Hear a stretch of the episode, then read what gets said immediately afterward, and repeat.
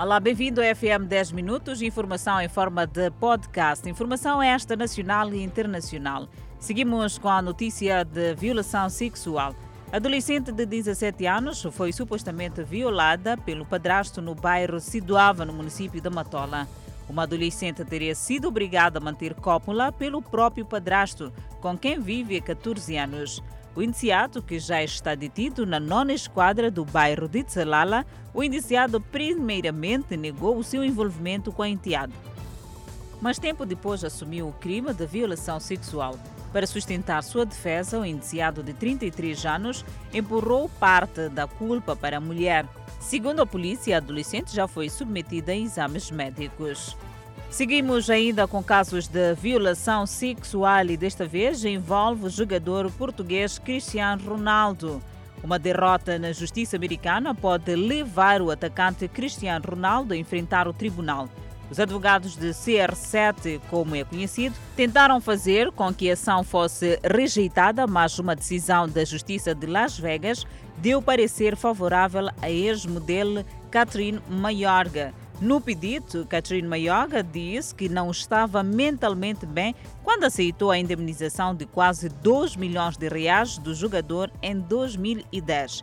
A ex-modelo acusou o atacante de abuso sexual quando se conheceram numa discoteca em Las Vegas em 2009, ano em que o jogador conquistou o título de melhor do mundo e deixou o Manchester United da Inglaterra para um contrato milionário no Real Madrid, na Espanha.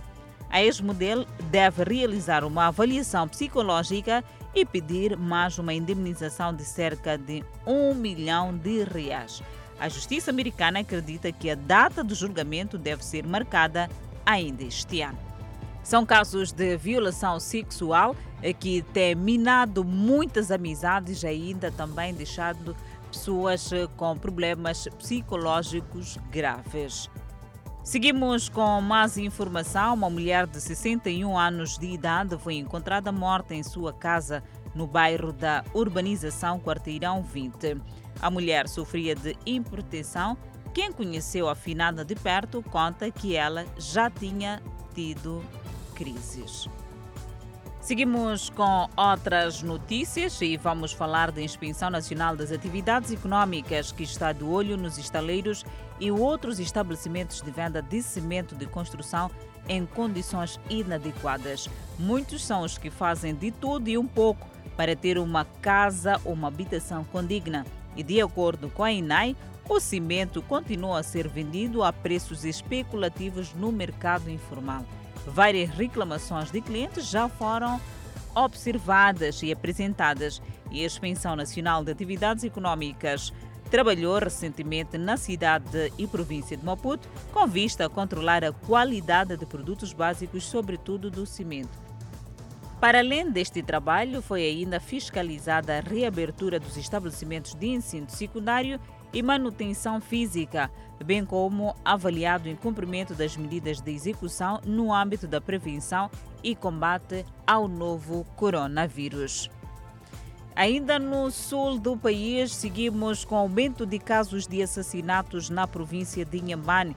E só este ano, a Procuradoria em Inhambane diz ter instaurado 12 processos de homicídio contra seis do ano passado.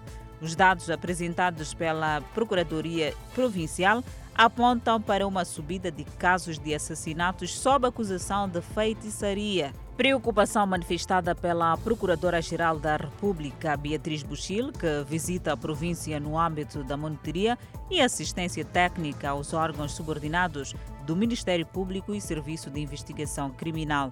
A visita de Buchil tem em vista avaliar o nível de organização e do desempenho dos magistrados afetos às procuradorias de Inhambane, além do Gabinete Provincial do Combate à Corrupção.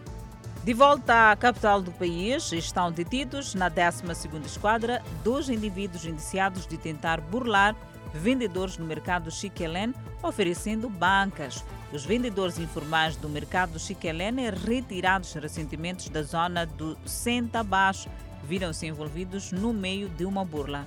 Os supostos burladores são também vendedores retirados, recentemente no mercado Chiquelene. Os burladores afirmam que o dinheiro coletado aos vendedores serviria apenas para ajudar a garantir bancas para todos os vendedores do Chiquelé. A informação não para de chegar, vamos olhar uma notícia que já remonta de alguns anos. O Tribunal Superior de Recurso da província de Maputo trava demolições no espaço em disputa entre a empresa Milhulamete e os nativos daquela área. Ainda segundo o recurso, os nativos devem ser devolvidos à área de mais de 700 hectares. Depois da rejeição na primeira instância, eis que a primeira sessão do Tribunal de Recurso de Maputo decidiu a favor dos nativos. Sérgio Citói é a voz de satisfação, faz parte dos nativos que foram retirados da terra. No interior, casas erguidas e aos poucos transforma-se no bairro residencial. Os nativos recordam que não foi fácil devido à complexidade do processo. A área dos nativos ocupada pela empresa Milho Lamete é de 775,5 hectares. Para este, o passado ficou, contudo, lamentam a forma como foi conduzido o processo. Milhulametin, no distrito de Marraquém, é um espaço para reflorestamento do eucalipto. É o desfecho de um processo jurídico de disputa de espaço com mais de 10 anos. E os nativos saíram a ganhar neste processo. Seguimos com mais informação e desta vez espreitamos a internacional.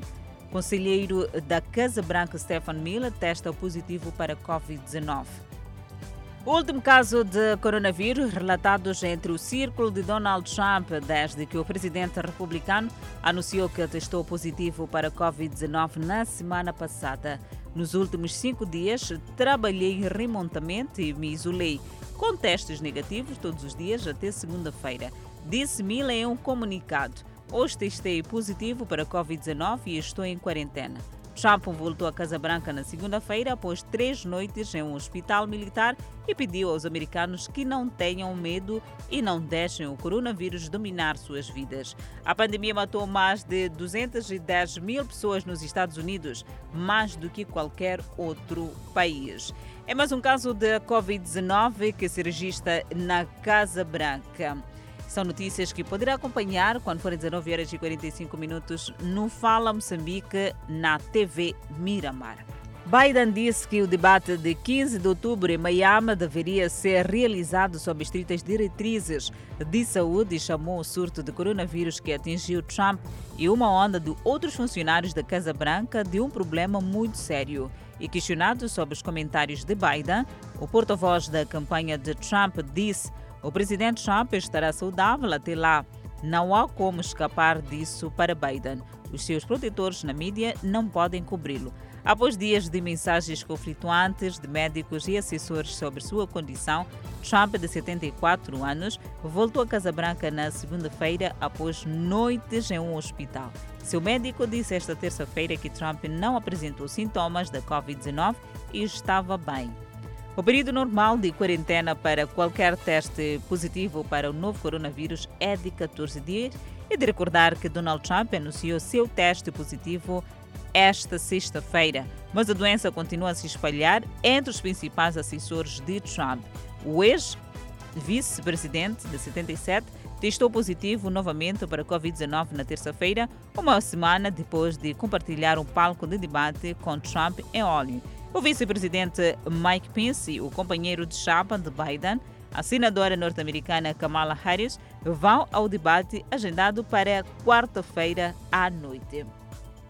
E os serviços, o Centro de Controle e Prevenção de Doenças dos Estados Unidos da América, disseram que era seguro para Pence participar do debate porque ele não estava em contato próximo com ninguém que tenha testado positivo para Covid-19. Seguimos com outras notícias. A polícia já havia usado canhões de água e gás lacrimogênio para dispersar uma manifestação antifascista com a presença de mais de 15 mil pessoas do lado de fora do tribunal. Um pequeno grupo se manteve firme na avenida que havia sido fechada ao tráfego e atirava projetos contra as autoridades. Falamos sim dos confrontos entre a polícia e os manifestantes que continuam nas ruas de Atena depois que o tribunal grego decidiu que o partido de extrema-direita Golden Dawn não opera com uma organização criminosa. E é desta maneira colocamos ponto final ao FM 10 Minutos. Não deixe de acompanhar o desenvolvimento destas notícias quando forem 19 horas e 45 minutos no Fala Moçambique de Lady Isabel e Clemente Carlos. Até lá.